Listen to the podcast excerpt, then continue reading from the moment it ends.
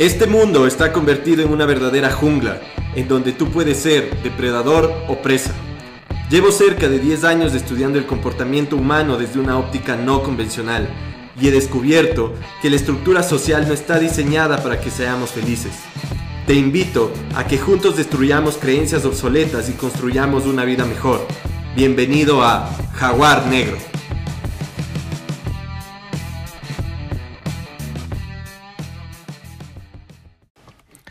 Ayer estaba chequeando las redes sociales y mm, me llamó la atención una nota que tenía una interacción gigantesca de gente y que tenía que ver con que la hija de Eugenio Derbez, Aislinn, Derbez, eh, se había separado. Entonces me metí por curiosidad a verlo y mm, pude ver algo muy especial en esta nota, en esta separación más que todo la cordialidad y el amor con la que le estaban haciendo era muy atípico, al menos para la sociedad en la que yo vivo, en la que mm, los divorcios o las separaciones siempre han implicado mucho dolor.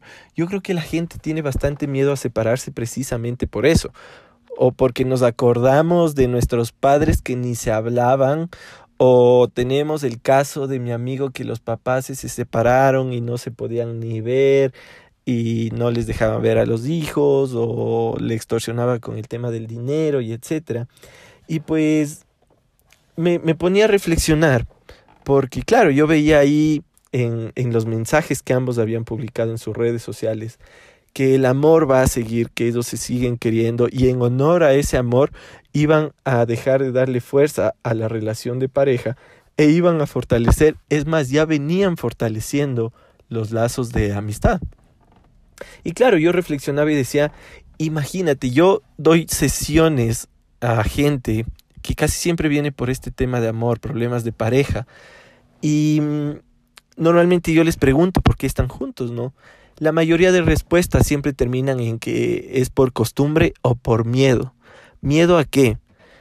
Miedo a la separación dolorosa miedo a que después no les deje ver a los hijos, miedo a que después tengan problemas por dinero, miedo a, mm, a dejar de llevarse bien con la persona con la que conviven. O sea, una infinidad de miedos. Y yo decía, imagínate qué, qué hermoso sería.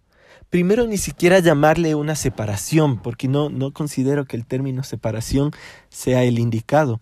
Lo único que cambia es la dinámica de cómo se lleva la relación.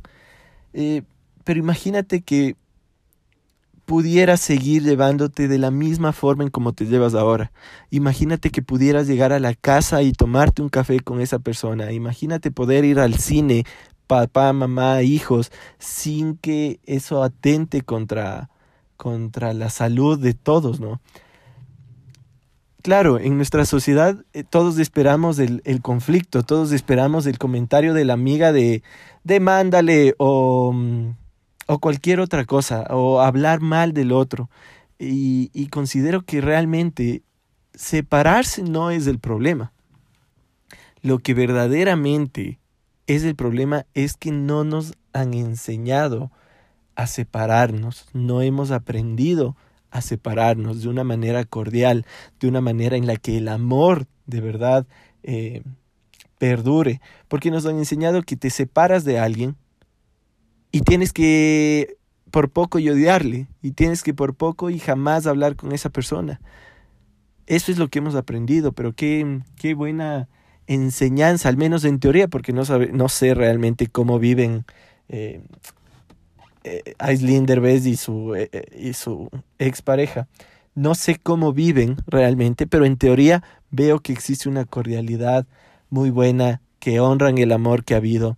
Y qué bueno eso, ¿no? Poder honrar las decisiones que en algún momento hiciste. Algún momento elegiste a esa persona, algún momento pensaste que era el amor o tenías la certeza de que era el amor lo que estaba uniéndoles. Qué bueno honrar esas decisiones tomadas en el pasado y seguir queriendo a esa persona, seguir conversando con esa persona. Eh, me parece que si suprimimos esa cantidad de miedos que tiene la gente, si suprimimos el tema de convivir por costumbre, yo creo que primero no tendríamos tanta, tanta gente que no se siente plena, no tendríamos tanta gente que siente que está por obligación en el lugar en el que está. Eh, y los pequeños realmente crecerían, quizá eh, no en un hogar en infraestructura en donde están todos unidos, pero sí crecería en un ambiente en donde lo que más abunda es el amor y el respeto por el otro. Creo que esa, esa fue la, la gran enseñanza que pude rescatar de, de esa noticia de la farándula mexicana. Espero te sirva y Gracias por chequear siempre mi, mi contenido en redes sociales como Jaguar Negro eh, y aquí en Spotify y en el resto de plataformas auditivas también como Jaguar Negro. Gracias por compartir. Estoy seguro de que al menos una idea de todo lo que acabas de escuchar te va a servir para tu vida.